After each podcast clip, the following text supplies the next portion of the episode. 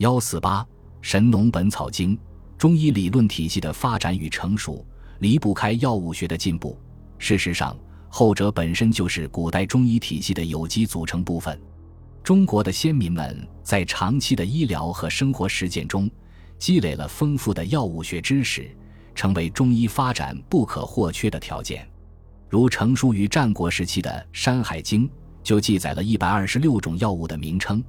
并对一些药物的产地和效用做了记述。据《史记·扁鹊仓公列传》记载，淳于意以药物治病，他从公圣杨清那里继承了诸种医学书籍。其中就有《药论》一书，说明在西汉初年已经有了药物学专著。《汉书·游侠传》记载楼户能诵遗经、本草，方数数十万言，说明这时的本草已经颇具规模。而从1973年长沙马王堆汉墓出土的一些医学书籍看，西汉时期人们的药物学知识已经相当丰富。汉代药物学的发展。除了汉族人民自己的不断积累之外，还得益于与周边少数民族地区与国家的经济文化交流。中国现存的最早的药物学专著是《神农本草经》，因为大部分中药是植物药，所以古代竟称药物为本草。这部药物学专著也被冠以《本草经》之名。之所以托名神农，大概是因为古代有神农尝百草而发现药物的传说。关于此书的作者及成书年代，历来众说纷纭，莫衷一是。一般认为，它与《黄帝内经》一样，也不是出自一时一人之手，而是经过秦汉时期很多医学家的总结、搜集、整理，最后在东汉早期编辑成书的《神农本草经》，对战国以来的药学知识和用药经验进行了系统而全面的总结，反映了汉代药物学的发展水平。《神农本草经》全书三卷，共收录药物三百六十五种，其中植物药二百五十二种，动物药六十七种，矿物药四十六种。书中根据药物的不同性能和使用目的，将药物分成上、中、下三品，这是中国药物学早期的一种分类法。上品大都是补养药物，一般说是没有毒或毒性较小的，共一百二十种。中品多是兼有攻治某些疾病和滋补作用的药物，有些是有毒的，也有一百二十种。下品多是有毒而专门用以攻治疾病的药物，共一百二十五种。对于每一种药物，书中都做了比较详细的说明，包括药物的性能、功效、主治病症、出产地域、采集时节、入药部位、炮制和贮藏方法以及译名等内容。其中提到的主治病症名称达一百七十多种，涉及内科、外科、妇科、五官科等方面的疾病。长期临床实践和科学研究证明，书里所记载的药物绝大部分是正确的。如《神农本草经》记载，黄连治肠癖、腹痛下痢，历代医家皆遵其说，把黄连当作治理药药，并取得明显疗效。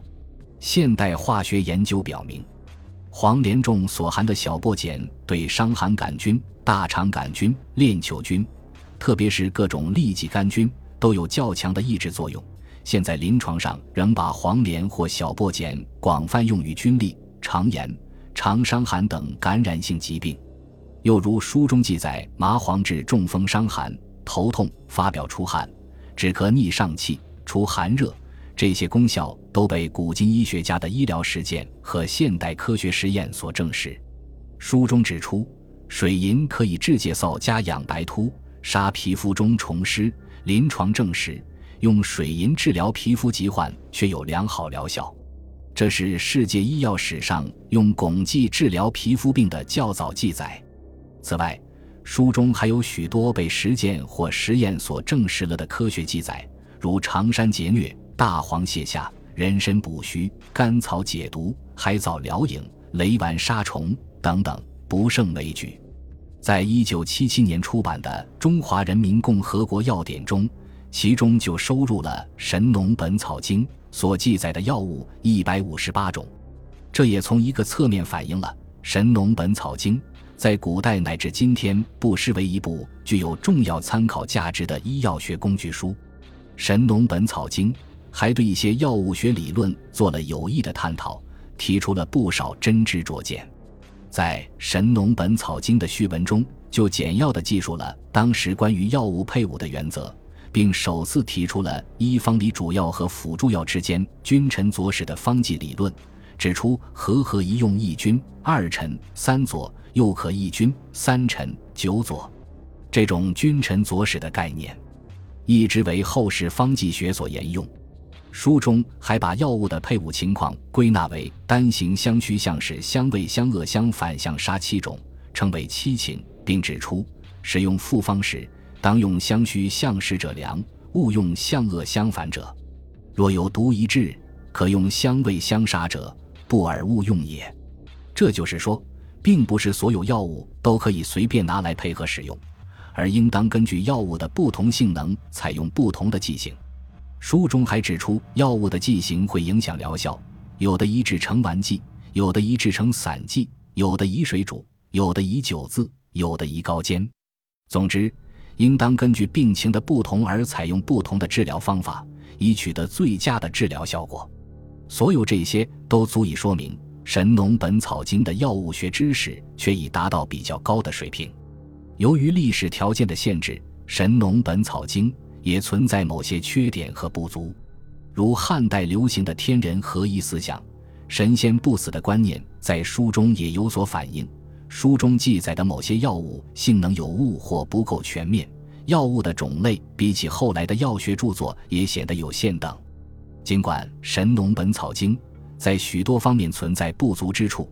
它仍不失为我国东汉以前药学知识的集大成之作，包含了许多具有科学价值的内容。因而被历代医家尊为药物学的经典著作，《神农本草经》原书在唐代已失传，